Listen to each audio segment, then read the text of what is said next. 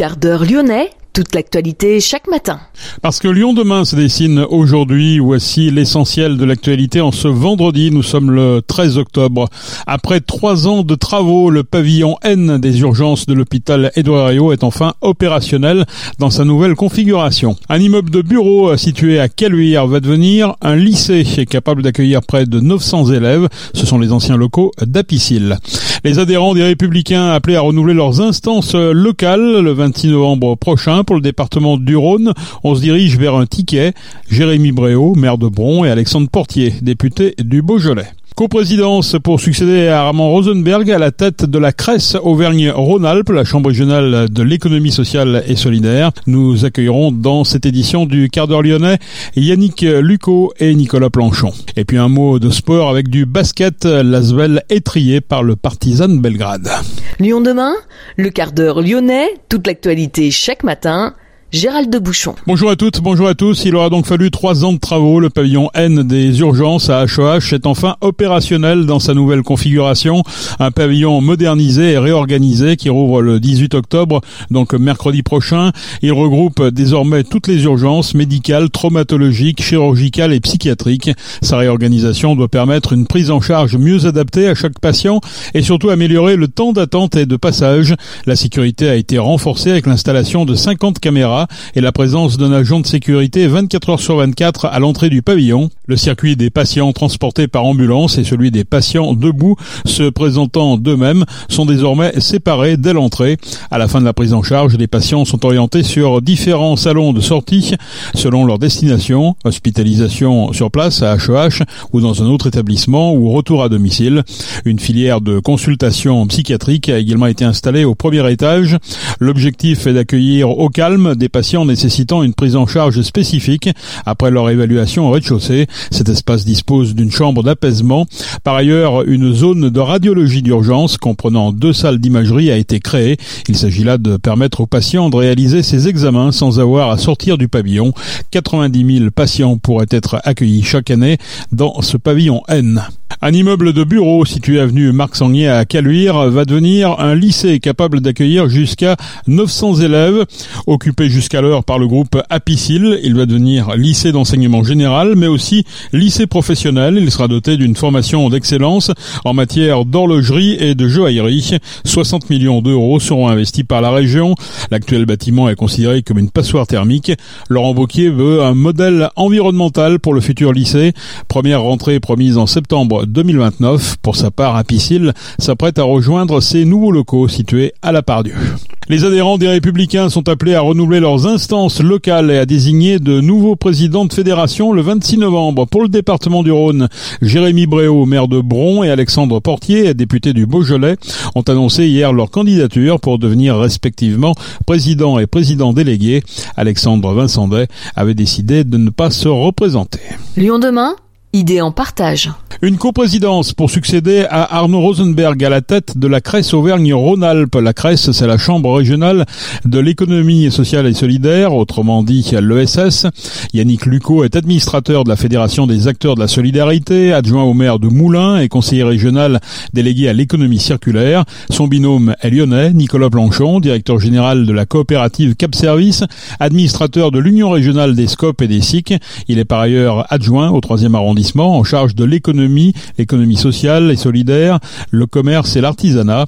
Notez que pour en savoir plus sur leur programme pour doper l'ESS, nous les avons tout simplement rencontrés. Au regard de, des investissements euh, que l'on a l'un et l'autre, euh, ça paraissait euh, assez difficile qu'il n'y ait qu'un président et on n'a pas l'intention de laisser de chaises vides pour ce faire.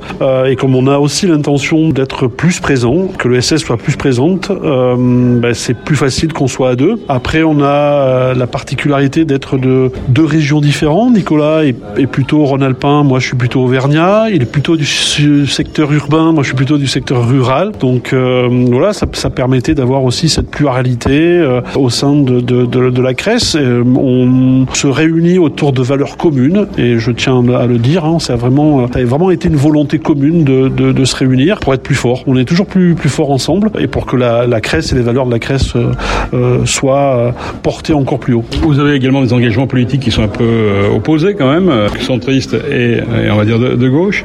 Nicolas Planchon, c'était important de tordre le coup à cette légende urbaine qui, qui veut que l'ESS soit de gauche. C'est pas ce qui m'a motivé. la torsion de la légende urbaine n'a pas été prévalente dans mon choix de, de plaider pour une coprésidence. Pour redire un peu ce qui était dit, il y a la question pratique, il y a la question territoriale et la question politique, c'est la question des équilibres en réalité. Je pense qu'en réalité, la question de l'ESS, elle est prévalente sur les, euh, sur les dogmas euh, politiques et les logiques d'appareil. Elle est très supérieure à ça et elle est euh, de plus longue durée que l'ensemble de nos organisations politiques, quelle que soit la mode du moment, et que sur le fond, sur le fond de notre vision politique de l'économie sociale et solidaire dans les territoires, on coche toutes les, les cases, on a exactement la même vision, Yannick et moi, bien que sur d'autres sujets qui sont hors du périmètre de l'ESS, évidemment, on n'est pas exactement la même vision du déploiement des politiques, euh, des politiques publiques. Mais ça n'empêche pas, encore une fois, de travailler de toute façon les uns les autres. Moi, j'ai l'habitude d'inviter dans, l'exercice de mon mandat d'élu local euh, l'ensemble des oppositions à des séances euh, de travail. Je ne, suis, je ne pense pas que pour le coup, en, en matière d'intérêt général, le conflit soit heuristique. Je pense que c'est plutôt la coopération. Et je suis un militant du mouvement coopératif. Combien pèse aujourd'hui l'économie sociale et solidaire? Alors déjà, en termes d'emploi, c'est euh, près de 330 000 emplois, donc sur la région Rhône-Rhône-Alpes. Nous sommes euh, parfois la première ou la deuxième région, si on doit se comparer à la région Île-de-France. C'est euh, un emploi sur sept, qui est beaucoup. Je, je prends souvent l'exemple du département dans lequel je, travaille, le département de l'Allier, et pour lequel l'économie sociale et solidaire est le premier employeur, avec 11 000 emplois. L'ESS pèse de plus en plus. D'ailleurs, en 10 ans, c'est plus 5% euh, d'emplois et elle va continuer peser de plus en plus parce que je crois qu'aujourd'hui, les jeunes, les employés de demain veulent du sens dans leur emploi, veulent s'y retrouver et euh, on n'est qu'au début. La preuve, la, loi, la loi ESS date de 2014, elle n'a que 10 ans, elle n'aura 10 ans que l'année prochaine. Euh, je crois qu'on a encore euh, plein de choses à construire. Qu'est-ce qu'il faut pour se revendiquer de l'ESS, Nicolas Planchon? C'est juste une question de statut ou, ça va plus loin? Ce que disent souvent les, les chercheurs et les observateurs ESS, c'est que statut ne vaut pas et réciproquement, c'est euh, c'est un petit peu euh, l'aphorisme en forme de, plaisanterie. Au-delà de ça, il y a évidemment les questions statutaires qui définissent les grandes familles de l'économie euh, sociale et solidaire. Hein. C'est-à-dire que quand on est une coopérative, si je prends l'exemple singulier de ma famille, il y a un dépôt liste ministère qui est subordonné à un nombre très important de critères, notamment sur la question des réserves, sur la part capital travail, sur la gouvernance, c'est-à-dire que les salariés doivent être majoritaires et c'est pareil dans le tissu associatif, c'est aussi euh, le statut qui fait l'organe et la génétique de l'économie sociale et solidaire. Au-delà, on s'aperçoit qu'il y a un certain nombre d'acteurs, d'entreprises du secteur conventionnel qui partagent les mêmes valeurs de fond, alors qu'ils sont dans des, euh, dans des organisations qui n'ont pas d'instance démocratique où euh, finalement la place du citoyen salarié est inexistante. On est simplement sur une logique de subordination ou de, ou de conflit. On a un intérêt, nous, à travailler à la porosité c'est-à-dire à diffuser notre modèle au sein de l'économie conventionnelle, plutôt que d'entrer dans la lutte permanente, et encore une fois, de l'espèce de caricature dogma, dogma, nous sommes les gentils et vous seriez les méchants. Quel doit être le rôle d'une entreprise euh, de l'ESS euh, C'est quoi C'est répondre aux urgences ou ça va au-delà? Non, c'est répondre aux besoins réels. Euh, c'est bien là toute la, spécificité de, de, cette économie. Au lieu d'anticiper, enfin, en tout cas, c'est d'être sur les besoins réels d'une population, d'habitants, de territoires euh, et c'est bien là la spécificité de l'économie sociale et solidaire, tout en respectant euh, chacun. Euh, c'est une vraie démarche humaniste en fait l'économie sociale et solidaire. c'est servir l'humanité que de participer, de construire, d'innover avec l'économie sociale et solidaire. C'est voilà, ce sont des entreprises qui ont un raisonnement qui change tout. On n'est plus sur un raisonnement d'absolue rémunération de capitaux. On est sur un, raisonnement où d'abord qu'est-ce qui prévaut le mieux, qu'est-ce qui est du bien commun. Et il n'y a plus cette obligation-là et ça change complètement la forme, le sens euh, euh, d'une mission ou d'un emploi. Est-ce qu'on est forcément, forcément euh, fortement subventionné quand on, quand on est dans l'ESS Là aussi, c'est un petit peu une légende urbaine? Alors on est, on est typiquement dans la légende urbaine. Alors je plaide pour qu'on soit subventionné très fortement, ce serait, ce serait merveilleux. Mais en réalité, si je prends les, les exercices de l'État 2019, on s'aperçoit que que 157 milliards d'aides directes aux entreprises du secteur conventionnel ont été distribuées sur le secteur sur l'exercice 2019 contre 30 milliards en direction de la vie associative. Et donc en réalité, l'ESS est loin d'être une économie subventionnée et quand elle travaille sous forme de subvention, en réalité, on est bien dans la prestation de services, c'est-à-dire que juridiquement, au lieu de facturer, on reçoit des subventions contre services rendus, c'est-à-dire contre réponse à un besoin euh, réellement. Quand on est un CHRS, un centre d'hébergement ou de réinsertion sociale, on répond à un besoin, on répond à une commande, et donc en échange, on reçoit des subventions plutôt qu'avoir un système de facturation. Mais là, on est plutôt dans l'affaire de vocabulaire. Donc la logique de l'ESS serait une économie sous, euh, sous perfusion est absolument une, une légende urbaine, pour le coup, à qui il faut tordre le cou pour reprendre votre expression euh, initiale. C'est quoi le statut aujourd'hui de la CRES? C'est l'équivalent d'une CCI, par exemple? Pas complètement. Aujourd'hui, on est sous forme associative, mais on n'a pas la même histoire. Les CCI euh, sont bien plus âgés que nous.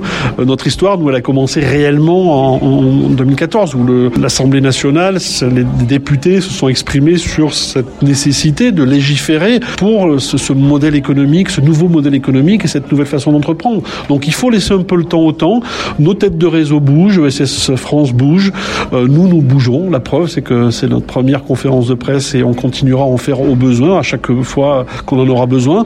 Euh, sur euh, aussi la, la, la nécessité que, que l'on que l'on a de peser encore davantage en termes d'adhérents. Il y a des gens qui font de l'ESS qui ne le savent pas encore. Donc on va leur dire qu'ils font de l'ESS, qu'ils peuvent nous rejoindre. Mais quand on voit que c'est 7 que c'est 7 un emploi sur 7 pardon et que c'est près de 7% d'augmentation en 10 ans de, nombre d'emplois, voilà petit à petit la prise de conscience se fera.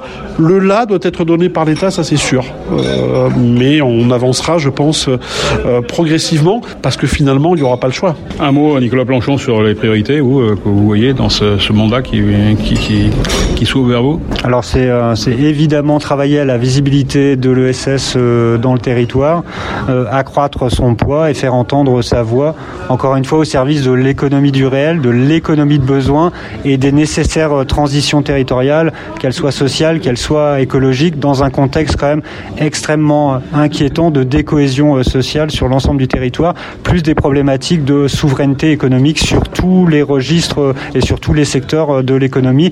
Et là, on sait que l'ESS a des réponses puisqu'elle a une capacité d'innovation qui est supérieure à l'économie de droit commun. Et pour qui ne connaîtrait pas l'ESS, il y a un site, une plateforme en tout cas, qui s'appelle Ambition ESS. On va conclure avec ça, Nicolas Planchon.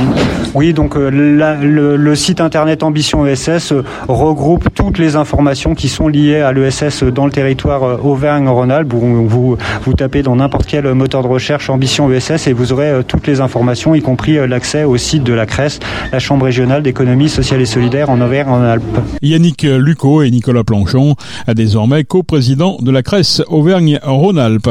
L'Asvel étrié par le partisan Belgrade une semaine après avoir lourdement chuté à Belgrade face à l'Étoile Rouge. L'équipe villeurbanaise a été giflée par son grand rival serbe 62-88. Enfin, la nouvelle exposition temporaire du musée Lugdunum s'intitule Les aventures de Bricus Maximus. Bricus Maximus fait partie des frumentaires, des soldats qui pouvaient être détachés auprès d'un gouverneur pour récolter des informations et transmettre des messages.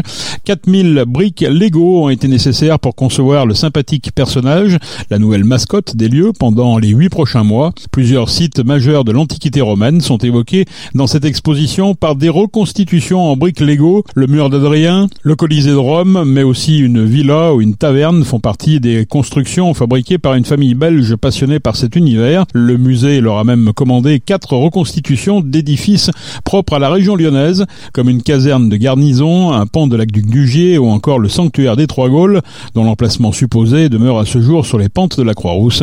Une exposition à découvrir jusqu'au 9 juin, c'est au musée Lugdunum. Merci d'avoir suivi ce quart d'heure lyonnais, je vous souhaite de passer un excellent week-end, on se retrouve naturellement dès lundi pour une prochaine édition.